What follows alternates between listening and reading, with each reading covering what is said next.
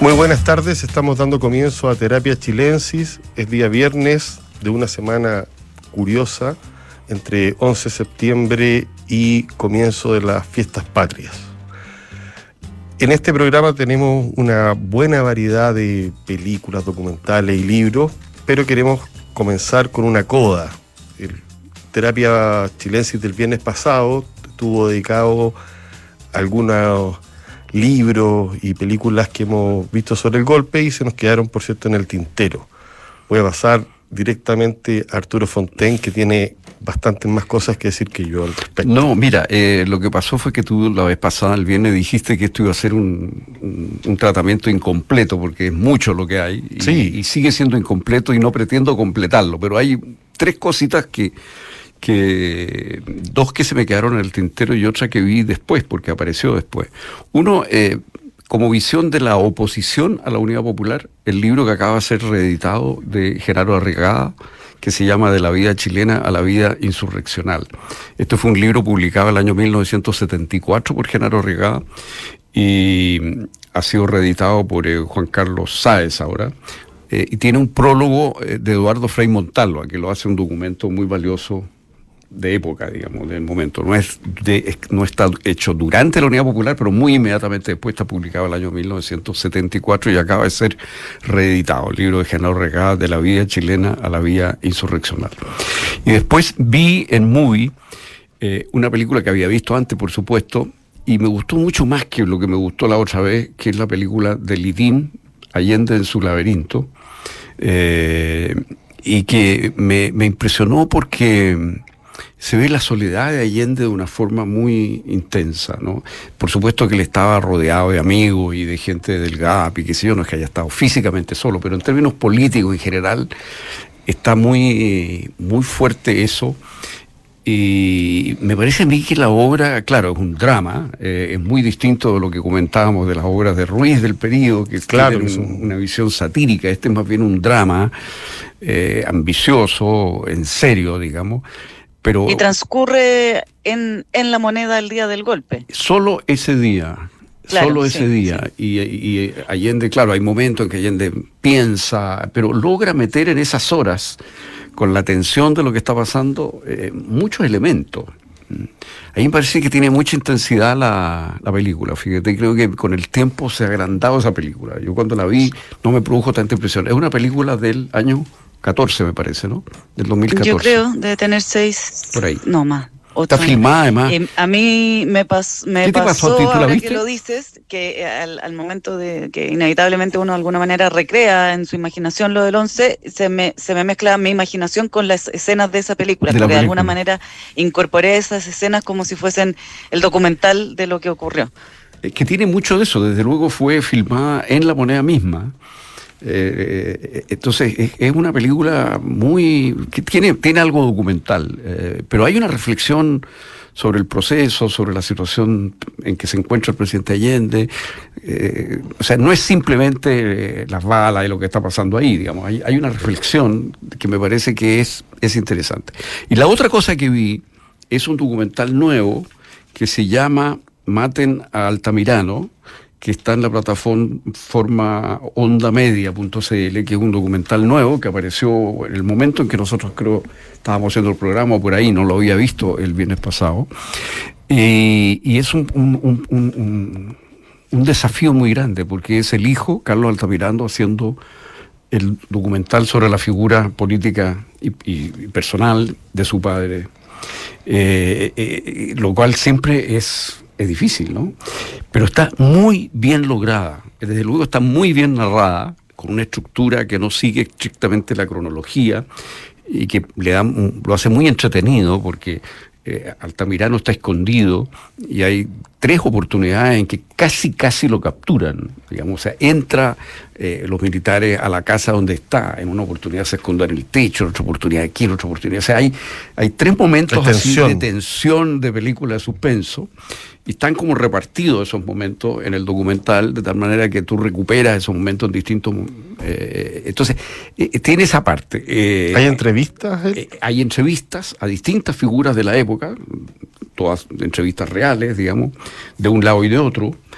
Eh, hay eh, imágenes del Chile de donde viene la familia Altamirano Rego, imágenes muy bonitas de la antigua hacienda de la familia, unas imágenes en blanco y negro magníficas, eh, y imágenes bien antiguas, digamos. De, entonces, están en imágenes en París, están en imágenes, hay imágenes de Londres, está un poco la relación de Carlos Hijo, que hace el documental con su padre, en términos de la relación padre-hijo propiamente tal, hay imágenes en Cuba.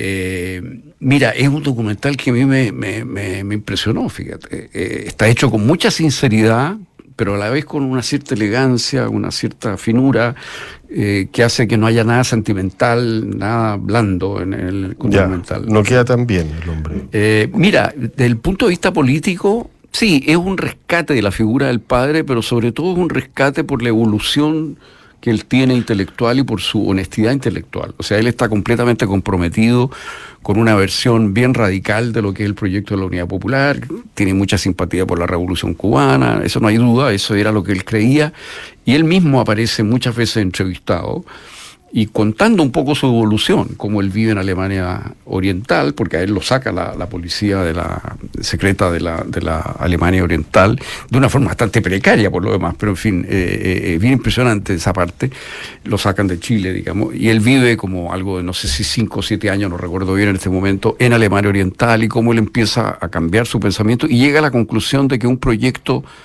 eh, como el que planteaba la Unidad Popular, o sea, de cambios dentro de la democracia y dentro de la legalidad, requiere renunciar a la revolución y asumir el reformismo que en ese momento dice era una mala palabra, digamos. O sea, cómo él se transforma en un socialdemócrata, cómo él de alguna manera eh, es en ese sentido uno de los creadores de la renovación socialista muy temprano y, por consiguiente de, la alianza entre los socialistas y la democracia cristiana y la posterior concertación. Entonces, hay un rescate político del padre y también hay un, hay un, eh, un, rescate de, la, de él como, como ser humano, digamos. ¿no? Eh, eh, a mí me gustó mucho el, documental, fíjate. Maten a Altamirano. Es, muy honesto el, tratamiento que hace él, siendo hijo, hablando de un padre, insisto, no, es fácil. Un hombre con contradicción, interesante llena de contradicciones, además es una relación tensa en muchos momentos la de estos dos, padre e hijo, eh, hay mucho mucha fotografía, como digo, de distintos momentos, imágenes, como tú decías, entrevistas. vale la pena. Maten Altamirano en ondamedia.cl se puede ver. Sofía García Yo quería solo agregar, eh, nos pasa, yo creo, a todos que es bien radical el, switch anímico del 11 al 18, eh, medio así bipolar, y junto con la llegada de la primavera se junta un poco todo. Pero para quienes quieran eh, seguir de alguna manera consumiendo documentales, películas que tengan relación con el golpe y luego con, la dictadura, eh, como, como decía Arturo, en Movie hay un, un, la plataforma Movie hay un bloque que se llama Cine Chileno Memoria Viva, donde está también, además de Allende en su laberinto, está um, Dos son Isla 10, está Postmortem, La Casa Lobo. Y, eh, claro, destacar también en Onda Media, hay 50 películas o documentales que de alguna manera están conectados con este periodo de la historia. Eh, hoy viene también, se estrenó en Netflix El Conde, que lamentablemente no, no conseguí ver antes en el cine, así que yo creo que la vamos a tener que comentar la próxima semana, que es la película de Pablo Larraín, donde Pinochet se transforma en vampiro. Seguimos entonces. para quienes quieran lanzarse al Conde hoy mismo. ¿Ya está en la plataforma o está en el cine? En el cine estuvo en el cine a partir de la semana pasada y desde hoy en Netflix. O sea, desde hoy la vamos a ver entonces. Eh, me, me, hubiese gustado verla en el cine, quiero mencionar porque parece que la cinematografía de la película es bien eh, asombrosa, eh, a cargo de, de, una leyenda, el director de foto Edward Lackman, y porque la música es de un amigo Juan Pablo Ávalo, me hubiera gustado ahí estar con él en la sala de cine, pero en la plataforma será, trataremos de meterle un proyector que sea. Yo quiero cambiar de tema abruptamente y llevarlo en, a Italia. Al 18. No, al 18. no todavía, por lo menos. No, encontré algo de lo cual me siento bastante orgulloso y quiero compartir que es un pequeño hallazgo en YouTube. Se trata de un documental, Fellini de los Espíritus se llama, un documental realizado el año 2020 por Anselma del Olio y que trata de la relación de Fellini con el psicoanálisis, el espiritismo, la magia, los sueños, lo paranormal, la metafísica. Muestra muchas conversaciones de Fellini, de sus cercanos, muy bien articulado con, con material nuevo y nunca visto antes, y muestra cómo Fellini cambia definitivamente como director de cine de partida cuando empieza a psicoanalizarse. Y descubre a Jung, aparece Fellini hablando de esta fascinación, ahí aparece en ocho y medio, digamos, así como una manifestación. Y lo que más me sorprendió de este documental es que Fellini era un sujeto, según cuenta su cercano, em, que se dejaba guiar toda y cada día por cuestiones que tienen que ver con el azar o por conversaciones con un amigo de él que se llamaba Gustavo Roll, parapsicólogo y pintor italiano, un medium. Un medium. Sí. Entonces, por ejemplo, hay una película que él no hizo, que está en, viajó a Yucatán, cuenta en el documental, por ejemplo, que a Fellini no le gustaba viajar. No obstante, una vez viajó a Estados Unidos y, y aprovechó de pasar a México y fue a Yucatán, entiendo, y filmó mucho, pero la película no le salía. Fue a hablar con Gustavo Roll, hicieron una ceremonia espiritista, y dijo que no había que hacerla. Y así determinaban las cosas. Y él, eh, no se hizo. Aceptó ese. No, no, o sea, eh, no, había, no había duda. Cuenta uno de sus brazos derechos, que el tipo que lo acompañaba todos los días, que a cualquier, llamémoslo, interrupción, él la continuaba. O sea, habían quedado de ir a la casa de tal persona, pero no obstante en el camino se cruzó otra cosa y seguían con lo que se cruzó. Pero esto decía que era imbatible. Imbatible. Bueno, él aparece hablando mucho, eh, lo cual es un personaje encantador, Fellini, como, como sujeto. Da explicaciones, se sacaba el ichín todos los días, eh, creía en los secretos, en las sectas, en los misterios. Eh, Nino Rota, el tipo con el cual hacía la música de todas sus películas, eh, con el que tenía largas conversaciones, tenía la más completa y gigante biblioteca de ocultismo de Italia, con libros de la Edad Media. No te puedo creer. O sea, este, este, es un mundo en el cual uno increíble. está absolutamente afuera, donde lo enigmático, lo inconsciente están presentes. Aparece la película de ensayo de orquesta, que es una película que tiene sí. que ver con este periodo, por cierto. Película. Claro, y él se, se, definía a sí mismo, Fellini, en esta onda, como un sujeto extraviado es muy impresionante eh, la inteligencia, el desparpajo, la erudición solapada, porque un tipo muy que sabe muchas cosas, que ha leído mucho, pero se hace el, loco, su fascinación por la antroposofía, por los Rosacruz. O sea, mira, yo me quedé muy impactado, aparece Roberto Benini, Terry Gilligan, entre los personajes que, que están entrevistados, hablando de, en este documental Felini y los espíritus. Lo recomiendo profundamente, se van a pegar una sorpresa, obviamente los que conocen a Fellini y les gusta. Está en YouTube. ¿Tú te hubieras sospechado todo este mundo? Un, un poco, pero no, no, no, no, de la manera que fue wey, bastante revelador. Empecé a seguir el documental porque hablaba del psicoanálisis, pero cuando pasa ya a este mm. señor Gustavo Roll, me meto a más en ese momento a Wikipedia y veo que tiene una larga Wikipedia. Es decir, es un medium muy importante. Voy a decir una, una, cosa que va a sonar absolutamente extravagante, pero él dicen que era pintor. Dicen que nunca tomó un pincel, pintaba, los pinceles se movían solos. ya, eh, es un mundo donde aparece Fellini sí, mucho rato con Nino Rota conversando. Están hablando de, de cuestiones de, de, del siglo XII. Qué extraordinario, porque claro, el tema del azar eh, y, y, del subconsciente, claro, son cosas que están en sus películas y que tienen mucho que ver con el surrealismo, que eso son cosas que uno más o menos está, sí. está preparado, pero, pero y, rec y, reconoce fácilmente, pero esto que tú describes es otra cosa. O, o, Julieta Massina es una persona absolutamente sensata al lado de él, que Julieta el Espíritu se llama así por esta onda. Por esto.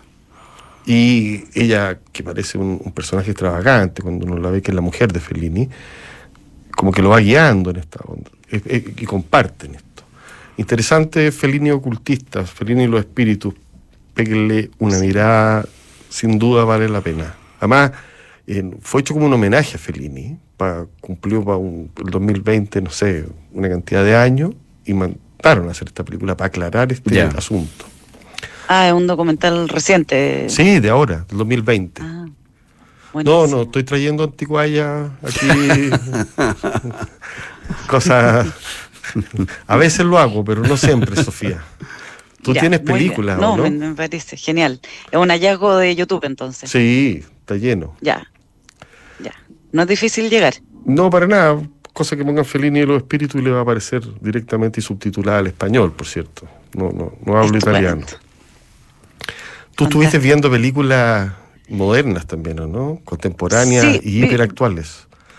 Vi una película mm, del 2021, sí, eh, que se llama El hombre perfecto, em, una película que está en la plataforma HBO Max, una película alemana, la directora es María Schroeder, y se trata de una em, mujer en sus cuarenta y tantos o principios de sus cincuentas, que eh, es una científica, se dedica a ella a la investigación de la mm, escritura con informe de los sumerios, así bien específico.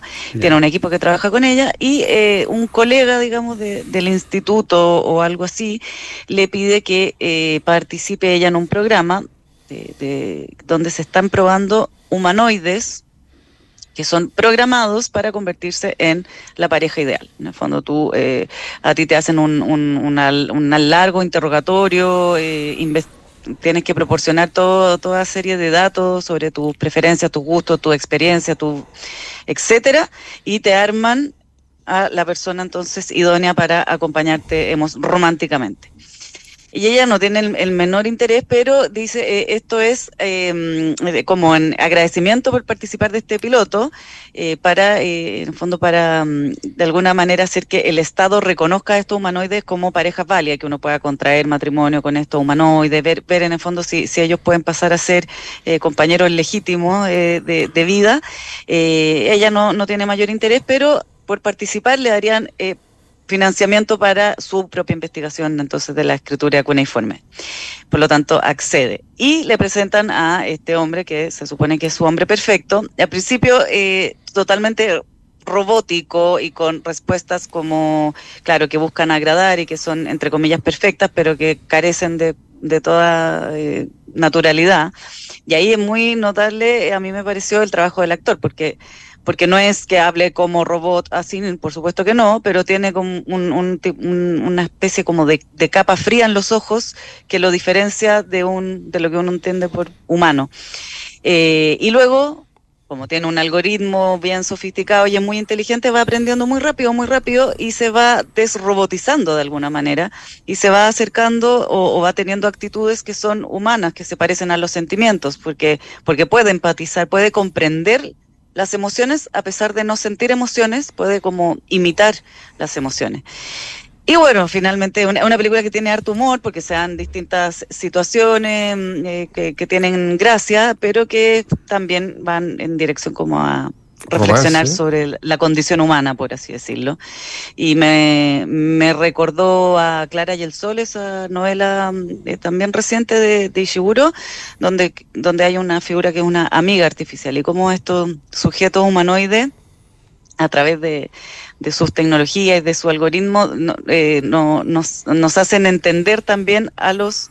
Eh, a los humanos, porque ella, su relación con este robot es como es un cacho que le metieron y ella tiene que sobrevivir tres semanas con el robot para luego redactar su informe y que le pasen la plata al presupuesto, pero por supuesto van pasando cosas en el camino. Muchas veces ella le dice, no, que tú esto no lo entenderías. Y él dice, ¿por qué no lo voy a entender? Es muy simple. Tu padre te dijo eso y eso a ti te produce, te activa tal recuerdo y ta, ta, ta, y le hace un, así la deja, pero helada. Eh, eh, me pareció entretenida la película. y sí, también aprieta ciertas teclas de, reflexión o de introspección. Lo que me extraña es que la palabra romance no la hayas pronunciado. Ah, algo, algo hay. Pero como algo hay, o sea, pero eh, el tipo la seduce, ¿no? Pero es que, que fome, ¿cómo voy a contar eso? Ah, ya. bueno, pero allá va la película. ¿Y el sujeto tiene, tiene cuerpo? Por muy... El sujeto tiene cuerpo y, eh, puede mm, mantener relaciones sexuales, sí. Me imagino que por ahí va tu... No, no, no, es que como tú habláis de amigo, o sea, podría ser un holograma, ¿entendido, no? No, no, él eh, parece que, bueno, ahí dice, oh, qué impresionante la tecnología porque se ve totalmente humano. Eh, sí hay otras figuras que son hologramas. Esto todo sucede en, un presente, no, no es que aquí te, no está ambientado en el futuro, es algo que podría acontecer tecnológicamente hablando, podría, podría suceder, de, no sé, pronto. Eh, eh, me, me, entretuvo, em, las actuaciones creo que están muy buenas, em, uno, uno logra eh, encariñarse finalmente con el robot, que es como evidentemente lo que, de, eso es bien predecible que va a suceder. Pero la gracia que tiene la película son las, las situaciones, los diálogos, sí en un momento hay una cosa más melosa, más romántica, pero, pero no, no, no va del todo por ahí la cosa. ¿Qué plataforma es? El hombre perfecto. ¿Mm? ¿Qué plataforma? HBO. Absolutamente recomendada. Recomendada, sí. Tres estrellitas le ponen. Tres, de, cuatro. Tres de cuatro. Ya. Hoy Alfredo, o sea, hoy, yo traje ¿Alfredo? Un, Alfredo, nada que ver. Que traje un libro de Alfredo, Alfredo. Jocelyn Holt que me impresionó mucho. apareció esta semana, lo leí, me gustó. Se llama Perfiles. Está publicado por Ediciones Tácita y por la Universidad Católica del Maule, en una coedición. Y son un conjunto de crónicas, ensayos y columnas del historiador Alfredo Jocelyn Holt, que fueron seleccionadas por Santiago Aranguis. El volumen está armado de tres o cuatro partes hay una en la cual se reflexiona sobre el arte de la biografía, sobre lo que significa escribir sobre los otros. Después vienen una serie de, perfiles o de retratos literarios eh, de personajes como el emperador Adriano, como Kennedy, como McNamara o Margaret Thatcher.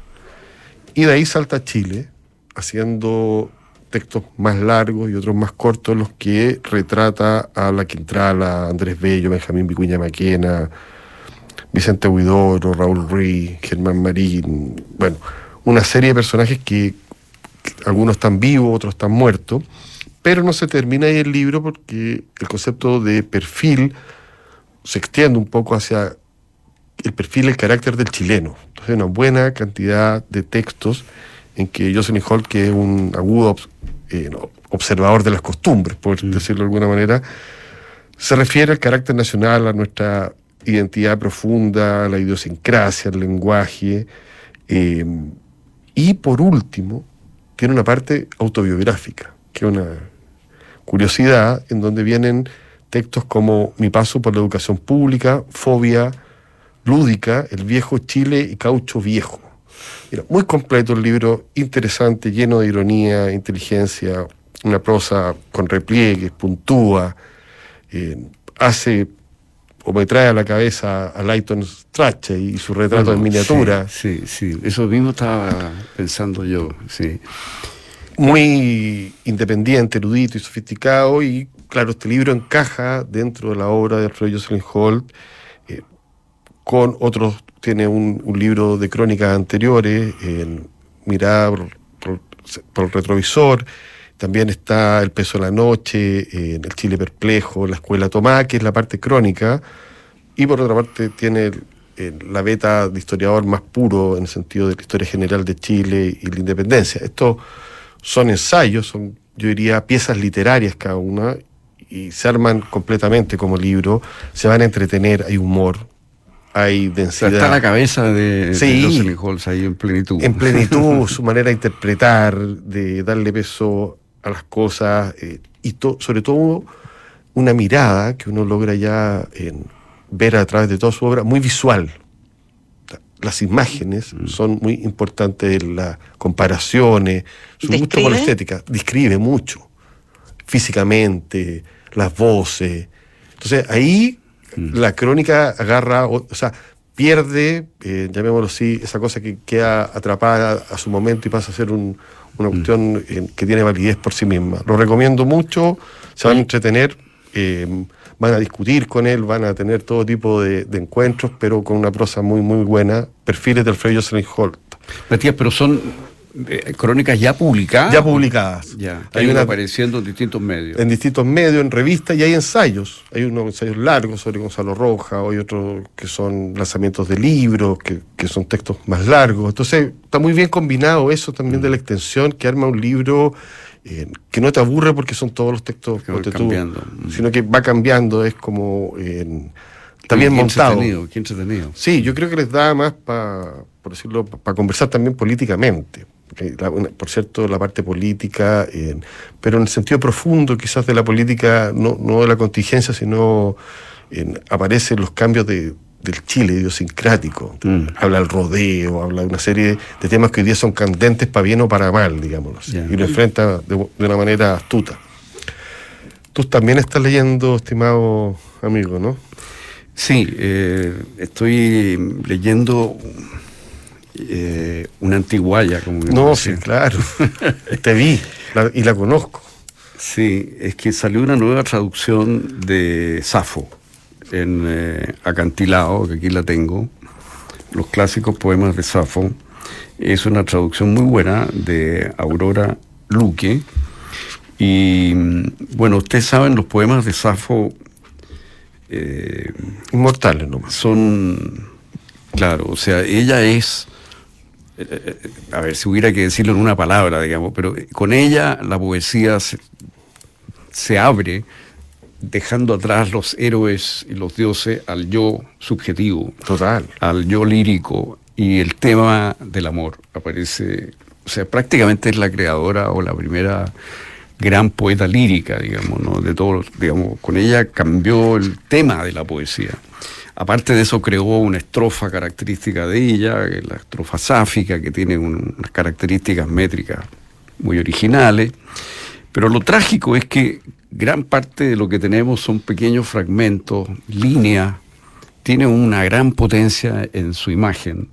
Digamos, eh, eh, mucha de la poesía imagista viene, viene de aquí, o sea, ella tiene un, un ojo maravilloso para poder plantear metáforas, imágenes. El amor triangular también aparece ahí. Uno. También aparece, eh, aparece distintas formas de amor.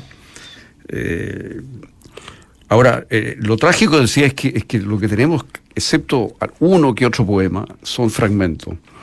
Y, bueno, eso no, no tiene desgraciadamente solución. Los poemas completos que hay son impresionantes, incluso los fragmentos de repente tienen imágenes que te, que no se te olvidan. Pero esta edición tiene algo particular, que mm, incluye una serie de testimonios sobre Safo. Entonces tenemos eh, lo que dicen sobre Safo, gente que sí tuvo acceso a toda la poesía de Safo. Entonces, eh, eso nos permite una mirada nueva. Y, hay datos biográficos, mira. datos biográficos fantásticos. Yo, yo, me compré el libro y considero, así bien sinceramente, hay que tenerlo es un libro imprescindible para la biblioteca, porque saber quién era Safo, qué se decía de ella, y aunque queden siete poemas, con eso basta. Sí, bueno... Eh... Está, pensando que posiblemente es una de las mujeres, o la primera mujer, de la cual se tiene noción de su existencia. Yo creo que, sí que, existe como tal, con, que, sabemos que existe, digamos, eh, mm. como que no es bíblica, digamos. en la historia. Claro, que no es un, claro, una, figura de ficción, digamos, sino que... Mm. Safo de Lesbos. Safo de Lesbos, claro. Safo de eh, Lesbos, sí. Absolutamente. Y, lo que se dice sobre ella, que, yo nunca había tenido acceso, había visto una que otra cosa, pero es muy interesante tener todos estos testimonios sobre... Que son fragmentos de historiadores, muy buenos. Historiadores, te da una vitalidad, claro, uno está imaginándola a través de los ojos de otro, pero que, no tenemos otra manera de hacerlo. Pero esos testimonios son muy conmovedores, muy impresionantes. Eh, la fascinación que ella le produce a, un montón de poetas y la influencia que tuvo, ¿no? En, eh, autores muy diversos. a propósito de la literatura femenina, bueno, eh, ah, esto es, por eso digo que es un libro fundamental tenerlo en la casa.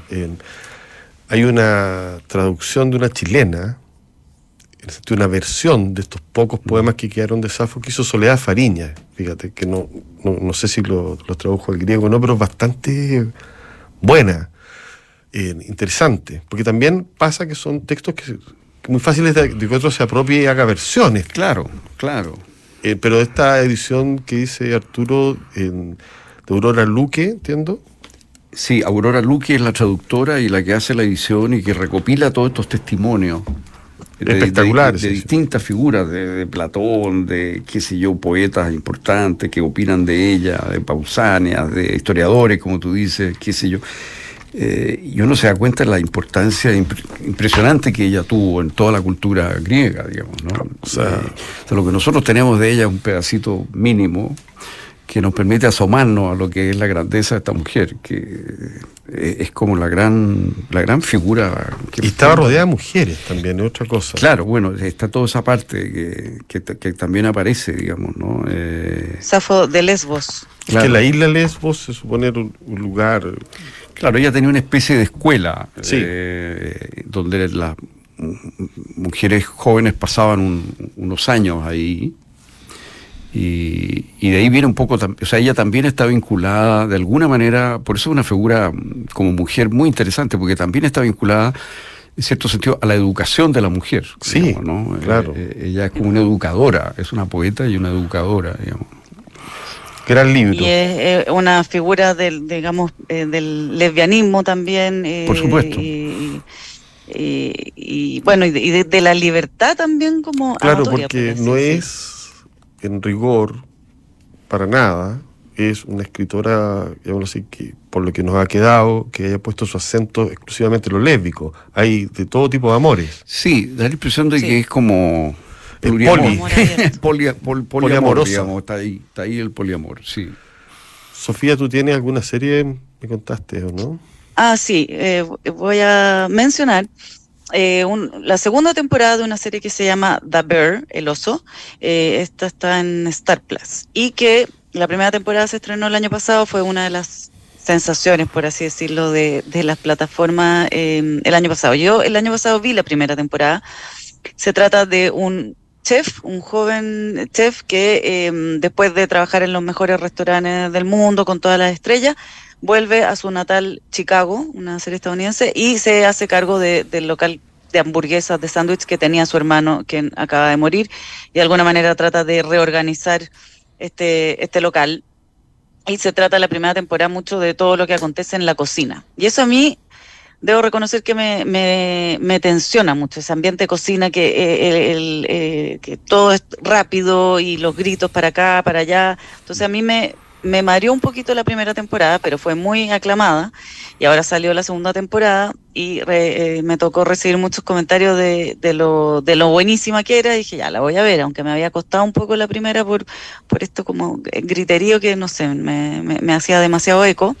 Y la segunda temporada me pareció mucho más interesante porque tiene, mm, tiene más historias paralelas o satelitales en, en torno a los distintos personajes. Hay toda una familia que está involucrada en este restaurante em, y, creo que tiene, tiene más profundidad o a mí se me hizo por lo menos más, más profunda. Entonces, la segunda temporada de The Bear Over, comenzar por, por ver la primera, están ambas disponibles en Star Plus.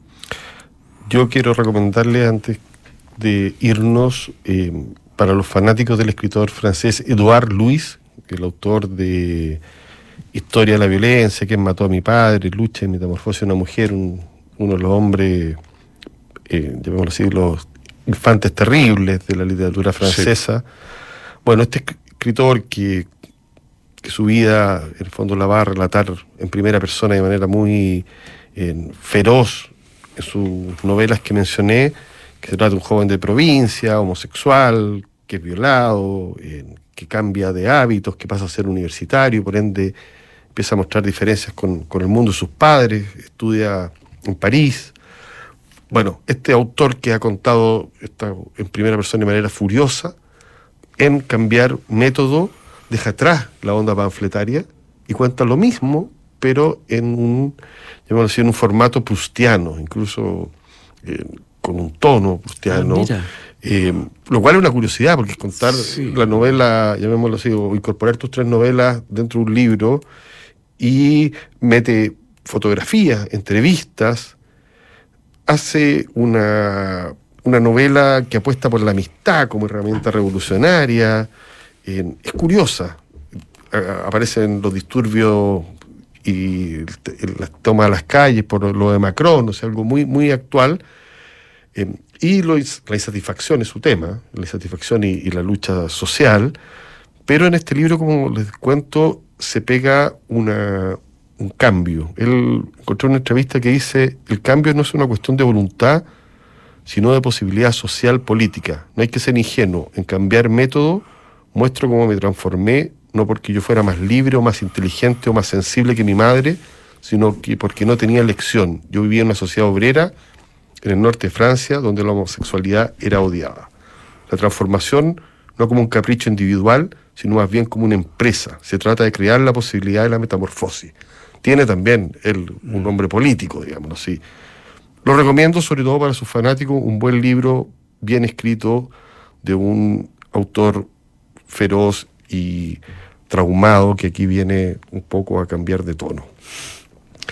Nos estamos despidiendo con esto. Sí. dos sorpresas nos ha dado. Sí, hoy día venía con, recargado para, para el 18 de septiembre que se nos viene y los que no están con el tiki tiki ti eh, pueden ver películas, meterse con Fellini. Eh, va, a venir lluvia también, todo indica, así que no, no está mal eh, hacer una pausa, un aro aro ahí entre cueca y cueca y ver, ver algo algo de cine. Que tengan un muy buen fin de semana. Un gusto, Arturo, estar contigo como siempre. Un gusto, Sofía. Descansen, pásenlo bien, celebren, mídanse para no tener desgracia. Cuídense, son nuestros auditores. Muy buenas noches. Que lo pasen bien. Que lo pasen bien. Nos vemos la próxima semana. Así que todo sigue Hasta entonces. Buen 18, buenas noches.